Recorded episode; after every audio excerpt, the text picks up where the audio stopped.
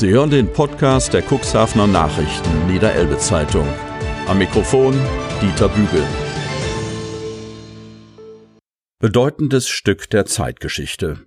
Neues Exponat im Aeronautikum eingetroffen. Leitwerk des Marine Tornado Jagdbombers wurde nur durch Zufall entdeckt. Von Jara Tiedemann. Nordholz. Das Aeronautikum hat Zuwachs bekommen. Die Familie der Exponate ist um das historische Leitwerk eines Tornados mit der Kennung 43 plus 87 gewachsen. Es stammt vom Marinefliegergeschwader MFG 1 aus Schleswig-Jagel. Seinen Weg hat das Ausstellungsstück dabei nur durch einen glücklichen Zufall nach Nordholz gefunden.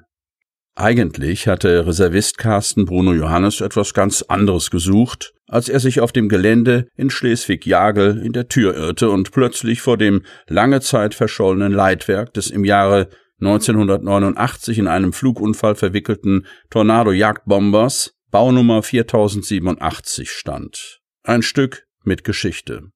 In der Nähe von Tönningen an der schleswig-holsteinischen Küste war es am 17. August 1989 zu einem Zusammenstoß zwischen dem Tornado und einem einmotorigen Leichtflugzeug vom Typ Cessna 172 gekommen.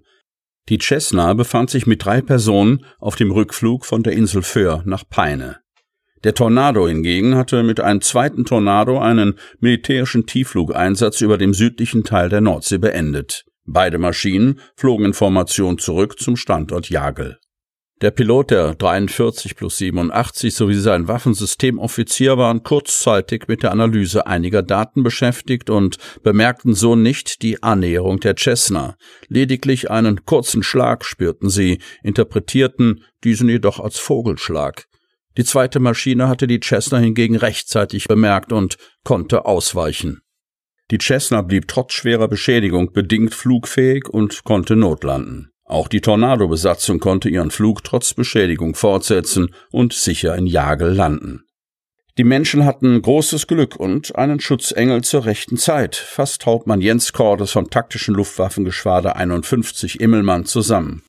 Mit einer Delegation war er extra von Jagel nach Nordholz gekommen, um sich ein Bild von der neuen Heimat des Leitwerks zu machen. Das Leitwerk wurde nach dem Unfall übrigens durch ein neues Leitwerk ersetzt. Das beschädigte, eben jenes, das nun im Nordholzer Aeronautikum steht, eingelagert. Auch nachdem das MFG 1 Ende 1993 aufgelöst und der Standort von der Luftwaffe mit dem Aufklärungsgeschwader 51 übernommen wurde. Dank der Spenden von über 70 ehemaligen Angehörigen des MFG 1 konnte das Exponat nun nach Nordholz überführt werden. Das wird hoffentlich nicht das letzte Exponat gewesen sein, so Reservist Wittenberg. Schließlich sind bislang nur wenige Ausstellungsstücke des MFG 1 im Aeronautikum zu bestaunen.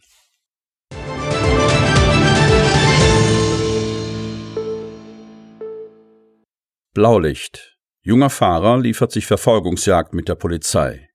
Kreis Cuxhaven. Ein junger Autofahrer hat sich am Pfingstmontag eine Verfolgungsjagd mit der Polizei im Landkreis Cuxhaven geliefert. Die Polizei sucht nun einen Zeugen. Beamte des Polizeikommissariats Schiffdorf kontrollierten am späten Nachmittag des Pfingstmontags in Lockstedt einen 23 Jahre alten Autofahrer aus Bremerhaven. Nach Polizeiangaben deutete ein Vortest darauf hin, dass der 23-Jährige zuvor sowohl illegale Drogen als auch Alkohol konsumiert hatte. Daraufhin ergriff der Mann die Flucht und lieferte sich eine kurze Verfolgungsjagd mit der Polizei, bei der er mehrere Verkehrsverstöße beging und andere Verkehrsteilnehmer gefährdete. So konnte ein anderer Autofahrer nur dank einer Vollbremsung eine Kollision mit dem flüchtenden Bremerhavener verhindern. Wenig später konnten die Beamten den Mann stoppen. Die Polizei Schiffdorf sucht nun nach dem Autofahrer, der beinahe mit dem Wagen des 23-Jährigen zusammengestoßen wäre.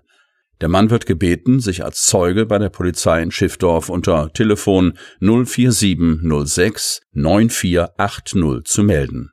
Dem 23-jährigen Bremerhavener wurde eine Blutprobe entnommen und die Weiterfahrt untersagt. Auf ihn kommen jetzt Anzeigen wegen Verstößen gegen das Betäubungsmittelgesetz und das Straßenverkehrsgesetz zu.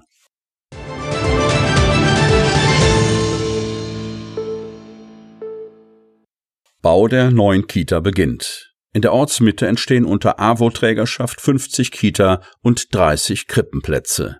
Kadenberge. Der Ort wächst kontinuierlich. Während an der Bundesstraße 73 die Erweiterung des Gewerbegebietes bereits in vollem Gange ist, entsteht im Bereich der Kadenberger Bahnhofstraße die neue Kita, deren Trägerin die AWO ist.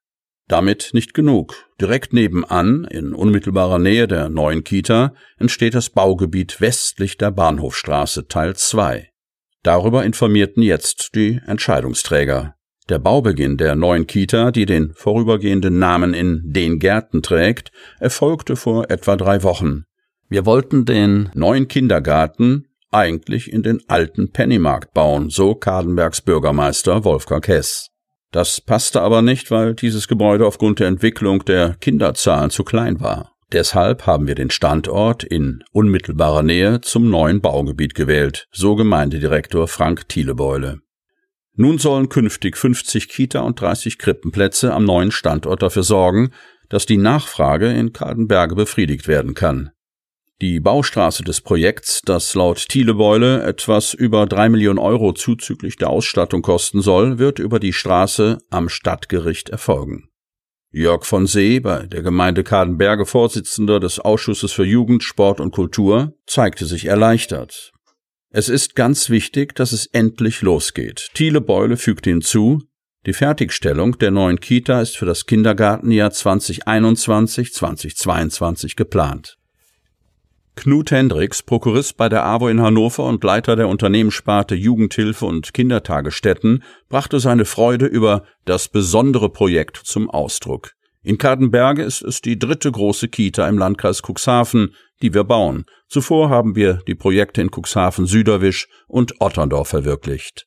Stichwort Otterndorf. Die Kita in Kadenberge wird baugleich zu der in Otterndorf, sagt Hendricks. Der AWO-Prokurist lieferte noch eine weitere Information. Die Leitung für die Kita in Kadenberge steht auch schon fest. Zunächst wird sie als Erzieherin in Otterndorf tätig sein und kann von dort bereits den Bau in Kadenberge mitbegleiten. Die neue Leiterin stamme aus München und habe eine Initiativbewerbung geschickt, da sie im Land Hadeln schon häufig ihren Urlaub verbracht habe und gerne in Kadenberge arbeiten wollte.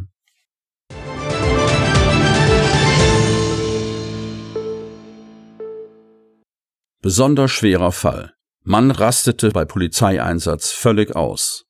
Otterndorf. Er war betrunken und rastete völlig aus. Wegen Widerstands gegen Vollstreckungsbeamte in einem besonders schweren Fall sowie Beleidigung und Bedrohung ist ein Mann aus der Samtgemeinde Landhadeln zu einer zehnmonatigen Freiheitsstrafe auf Bewährung verurteilt worden. Im Herbst vergangenen Jahres war es in einem Haus, in dem sich zwei Mietwohnungen befinden, zu einer folgenschweren Auseinandersetzung gekommen. Der Angeklagte war nach einer Feier betrunken zu seiner Wohnung zurückgekehrt. Die Zeugenvernehmung ergab, dass er anschließend mit einem Messer zwei Reifen eines Wagens aufschlitzt, der einem anderen Mieter gehörte. Dieser hielt sich gemeinsam mit seiner Frau und zwei Kindern in der Wohnung auf. Plötzlich krachte es. Der Angeklagte hatte die Tür eingetreten. Er ist mich körperlich angegangen, aber nicht mit dem Messer, schilderte das Opfer die Situation erst auf intensive Nachfrage der Richterin und der Staatsanwältin, die den Eindruck hatten, dass er nicht mit der ganzen Wahrheit herausrückte. Inzwischen hatte seine Frau die Polizei verständigt. Was dann passierte, wird die Polizeibeamtin, die gemeinsam mit einem Kollegen in die Auseinandersetzung geriet, so schnell nicht vergessen. Das habe ich bis heute noch nicht verarbeitet. Zunächst versuchten sie und ihr Kollege, die Gemüter zu beruhigen. Das Opfer folgte der Aufforderung, den Raum zu verlassen, sofort. Doch der Angeklagte verhielt sich anscheinend weniger kooperativ. Neben üblen Beleidigungen und Beschimpfungen habe der körperlich überlegene Mann die beiden Polizeibeamten aufgefordert, verpisst euch. Die Polizistin sprach von einer bedrohlich offenen Körperhaltung. Der Versuch, ihm Handschellen anzulegen, scheiterte zunächst. Nach einem Handgemenge gelang dies dann aber doch. Aber der Mann verhielt sich nach Angaben der Zeugin weiterhin sehr aggressiv und wehrte sich dagegen, zum Streifenwagen gebracht zu werden. Erst nach dem Eintreffen weiterer Polizisten gelang es, ihn in einen Streifenwagen zu buxieren. Auf der Fahrt zur Dienststelle habe sich die Lage immer noch nicht beruhigt und es sei zu weiteren vulgären Beschimpfungen und Drohungen gekommen. Verteidiger Bernd Fissler schenkte den Schilderungen der Polizeibeamtin nur wenig Glauben. Es sei üblich, dass derartige Aussagen im Vorfeld einer Verhandlung gut vorbereitet werden. Zugleich sprach er bei seinem Mandanten von einer alkoholbedingten Enthemmung 1,27 Promille und einer einfachen Widerstandshandlung. Richterin Sabine Deutschmann teilte die Fisslers Meinung hinsichtlich des Alkoholeinflusses zwar, aber sie schloss sich der Forderung der Staatsanwältin an, die eine zehnmonatige Freiheitsstrafe gefordert hatte. Sie ist auf drei Jahre zur Bewährung ausgesetzt.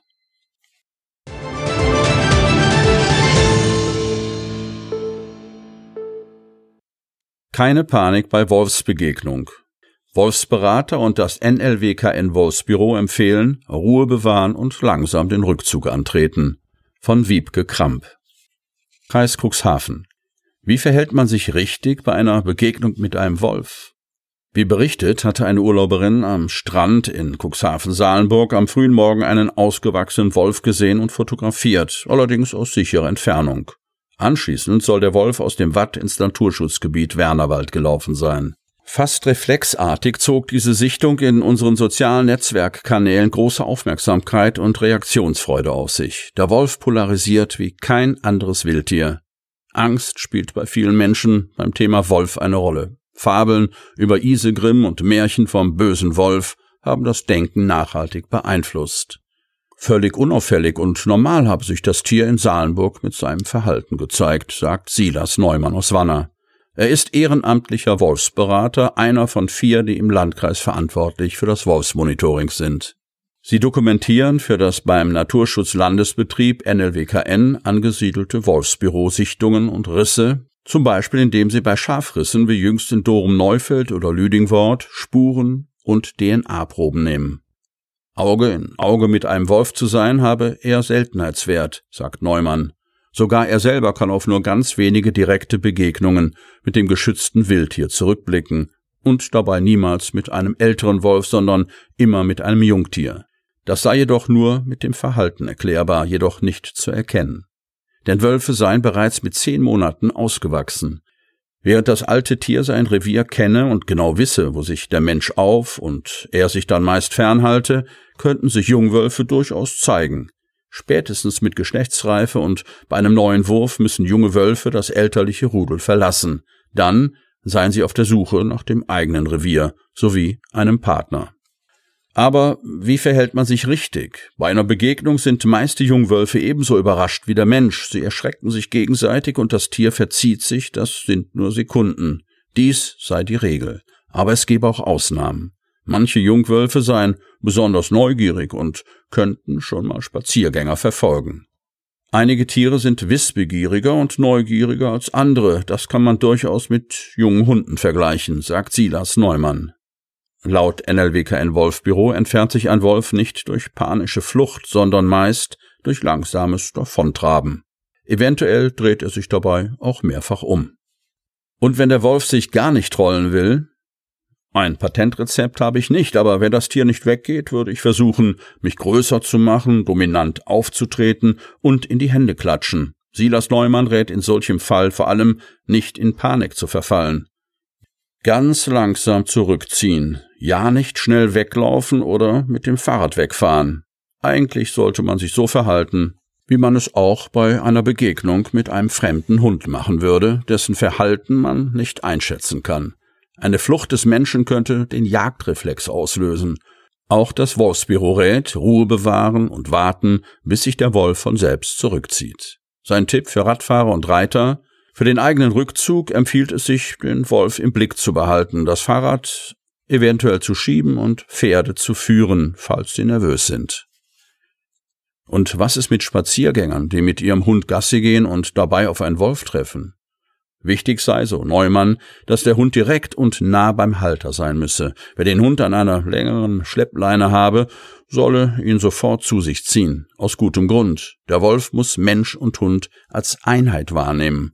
Übergriffe von Wölfen auf Hunde seien nur bei freilaufenden Jagdhunden bekannt geworden.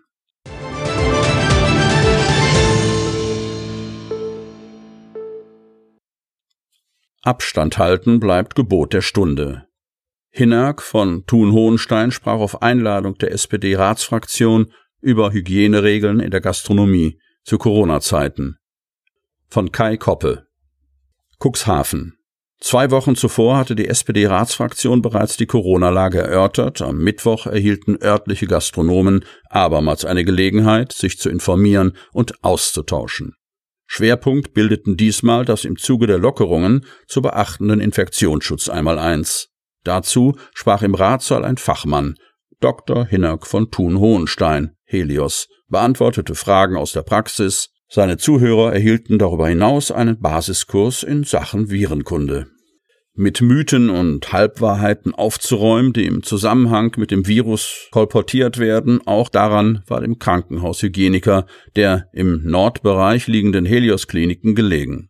Unaufgeregt klang sein Vortrag und schien trotzdem geeignet, diejenigen Lügen zu strafen, die in der Pandemie nicht mehr sehen wollen als eine Grippe. Symptome ähnelten einander, räumte von Thun ein und sprach auch von eher milden Verlaufsformen, die eine aus einer Corona-Infektion hervorgegangene Covid-19-Erkrankung bei der Mehrzahl der Patienten zu nehmen pflegt. Aus epidemiologischer Sicht seien aber gerade diese beiläufigen Beschwerden fatal. Wegen ein bisschen Schnupfen bleiben die meisten Deutschen nicht einfach zu Hause, sagte der Mediziner und nannte dann den womöglich wichtigsten Unterschied zwischen SARS-CoV-2 und einer echten Grippe. Letztere sei ein Vorteil bekannt. Bei Corona habe sie in seiner aktuellen Ausprägung einen neuen Gegner, der über ein unvorbereitetes Immunsystem hinwegrolle. Es sieht so aus, als ob wir gewonnen hätten, kommentierte von Thun die aktuelle Entwicklung, verwies im selben Atemzug aber auf den jüngsten Corona-Ausbruch in der Region. Das Virus ist noch da und es ist schwer zu bekämpfen, konstatierte der Krankenhaushygieniker und widmete sich anschließend der Frage, was die Gastronomie beim Hochfahren tun oder beachten sollte. Als wirkungsvollstes Präventionsmittel innerhalb des gegenwärtigen Öffnungsszenarios beschrieb er das Abstandsgebot. Mindestabstände von 1,50 Meter in Lokalen würden auch in der aktuell geltenden Landesordnung genannt, neben weiteren Pflichten wie dem Erfassen von Gästedaten.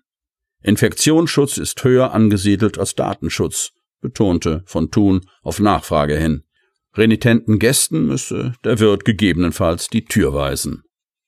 Cuxhavens Bestreben, die Tagesausflügler außen vor zu lassen, war, wie berichtet, an der Rechtsauffassung des Landrats gescheitert. Fachleute wie die Helios-Mediziner hätten der Stadt nach Auffassung von SPD-Ratsfraktionschef Gunnar Wegener getrost Schützenhilfe leisten können.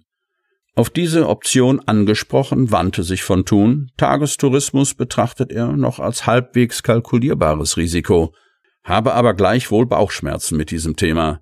Die nächste Woche, so der gelernte Urologe, wird epidemiologisch die spannendste. Wir haben zwei tolle Wochenenden gehabt. Der Pessimist in mir sagt, da kommt noch was. In seiner Rolle als Hygieniker wurde von Thun am Mittwoch auch nach Dingen wie der Handhabung von Schutzmasken, nach Desinfektionsmitteln oder den Reinigungsintervallen für Tische oder Speisekarten gefragt. Das Menü würde er selbst in diesen Tagen lieber einer Kreidetafel entnehmen, Anstatt in laminierten Seiten blättern zu müssen, betont der Referent, erntete für solche Vorschläge aber nicht nur Beifall. Erhellend allerdings sein Hinweis, dass es zum Flächenreinigen oder bei der Handhygiene keinesfalls eines viroziden Desinfektionsmittels bedürfe. Anders als beim Norovirus genüge gegen Corona-Stämme eine herkömmliche Lösung mit mindestens 70 Prozent Alkohol. Denn so genetisch hochvariabel SARS-CoV-2 auch sei, Außerhalb seines Wirtes erweise es sich als relativ fragil. Einen Hygieneplan aus der Schublade ziehen zu können, sei im Falle einer Kontrolle sicher nicht verkehrt, gab von Thun den Gastronomen als Ratschlag mit auf den Weg. Derartige Tipps weiterzugeben, könnte laut Gunnar Wegener auch die Aufgabe der Wirtschaftsförderung sein. Aktuell habe die SPD den dafür nötigen Rahmen geschaffen. Als Fraktion wollten wir diesbezüglich so etwas wie der Öffner sein.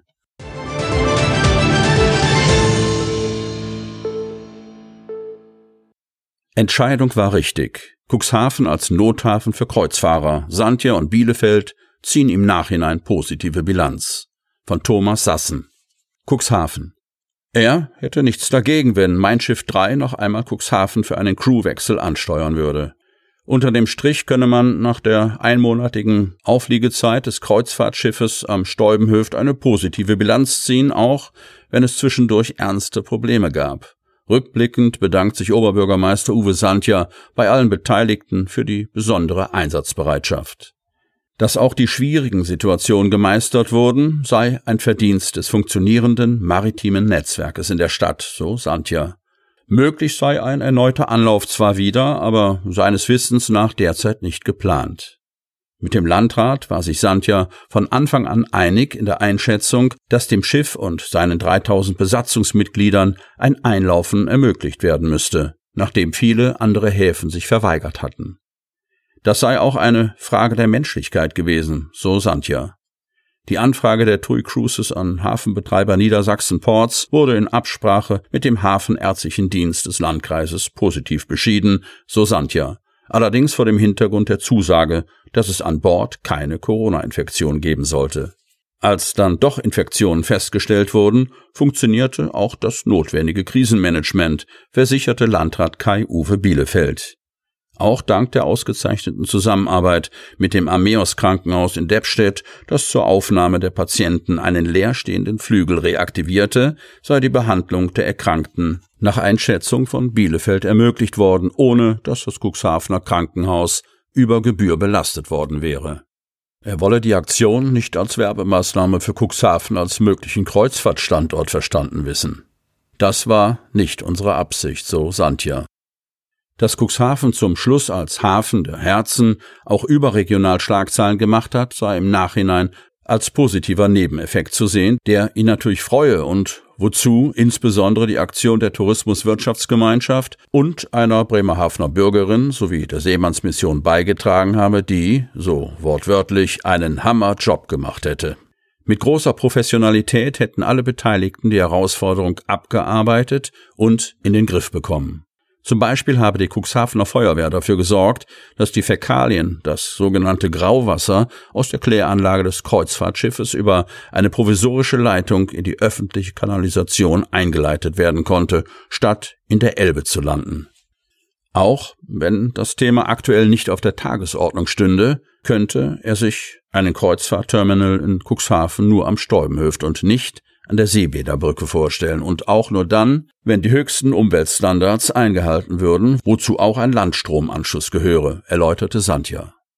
Auf den von Enports kürzlich vorgestellten Masterplan zur Hafenentwicklung wollten Verwaltung und Politik in Kürze mit einer Stellungnahme reagieren. Grundsätzlich sollte die Stadt offen sein und Interesse an der Kreuzfahrt unter grünem Vorzeichen signalisieren.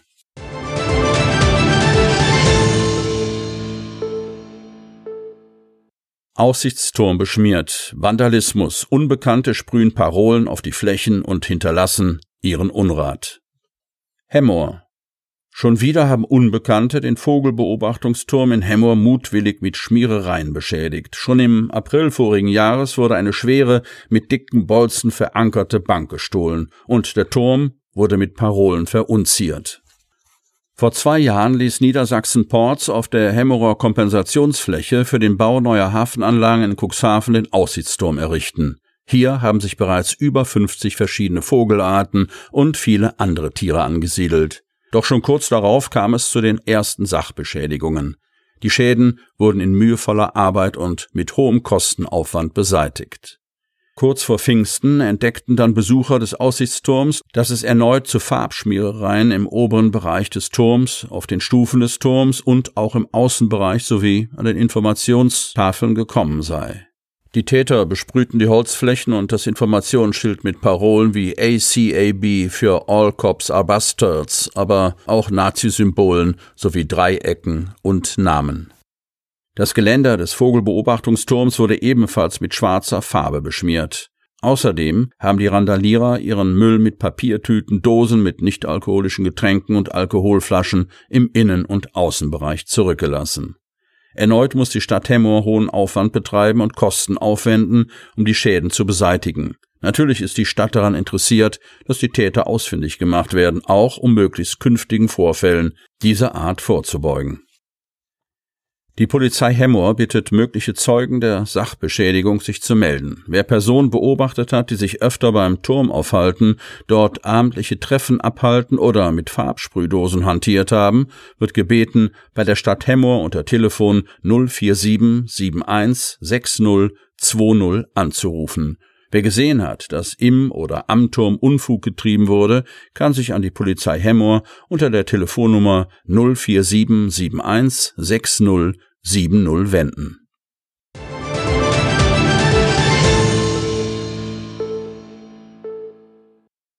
Lockerungen für die Schützen im Kreis vereinbart. Trainingsbetrieb in den Vereinen ist wieder möglich. Gesellige Feiern im Vereinsheim bleiben weiter untersagt. Kreis Cuxhaven. Die Schützenfeste sind zwar abgesagt, doch in den Schützenvereinen kann wieder der Trainingsbetrieb aufgenommen werden.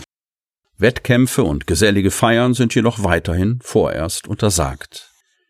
Friedhelm Ottens, Leiter des Corona-Stabes beim Landkreis Cuxhaven, Detlef Merz, Leiter des Ordnungsamtes, trafen sich kürzlich mit Thomas Brunken, Präsident des Bezirksschützenverbandes Elbe-Wesermündung, und mit Richard Schütt, Präsident des Schützenkreises Unterelbe, zu einem Abstimmungsgespräch zur Lage der Schützen im Landkreis. Auch bei den Schützenvereinen ist durch die Corona-Pandemie das gesamte Sport- und Vereinsleben zum Erliegen gekommen. Die Einschränkungen des öffentlichen Lebens, insbesondere auch die Absage von Schützenfesten, Wettbewerben und anderen traditionellen Veranstaltungen stellen die Vereine weiterhin vor große Herausforderungen. Bei diesem Zusammentreffen besprachen die Beteiligten folgende erste Schritte zur Wiederaufnahme des Schießsports im Landkreis Cuxhaven. Sitzungen von gewählten Vereinsorganen, zum Beispiel Vorstand, können unter Einhaltung der allgemeinen Hygieneregeln wieder stattfinden, Mitgliederversammlungen jedoch noch nicht. Der Trainingsbetrieb in Schützenhäusern ist ebenfalls wieder zulässig, insbesondere um rechtliche Verpflichtungen, zum Beispiel waffenrechtliche Anforderungen zu erfüllen oder nachzuweisen. Dafür sind individuelle Hygienekonzepte oder Regeln zu erstellen und anzuwenden, um das Infektionsrisiko möglichst ganz auszuschließen. Hilfreich seien dabei die Hinweise zu den in der Verordnung des Landes Niedersachsen verankerten Bedingungen, die man unter folgendem Link des DSOB finden kann www.dosb.de slash medien service slash coronavirus. Wettkämpfe sind zurzeit noch ausgeschlossen. Zusammenkünfte wie Grillfeiern und Partys in Vereinseinrichtungen sind noch untersagt. Wir freuen uns sehr mit den Schützinnen und Schützen, dass Schritt für Schritt der aktive Sportbetrieb unter Berücksichtigung der allgemeinen Handlungsempfehlungen wieder anlaufen kann, meint Dezernent Friedhelm Ottens, Leiter des Stabes. Sie hörten den Podcast der CNV Medien, Redaktionsleitung Ulrich Rode und Christoph Käfer. Produktion Rocket Audio Production.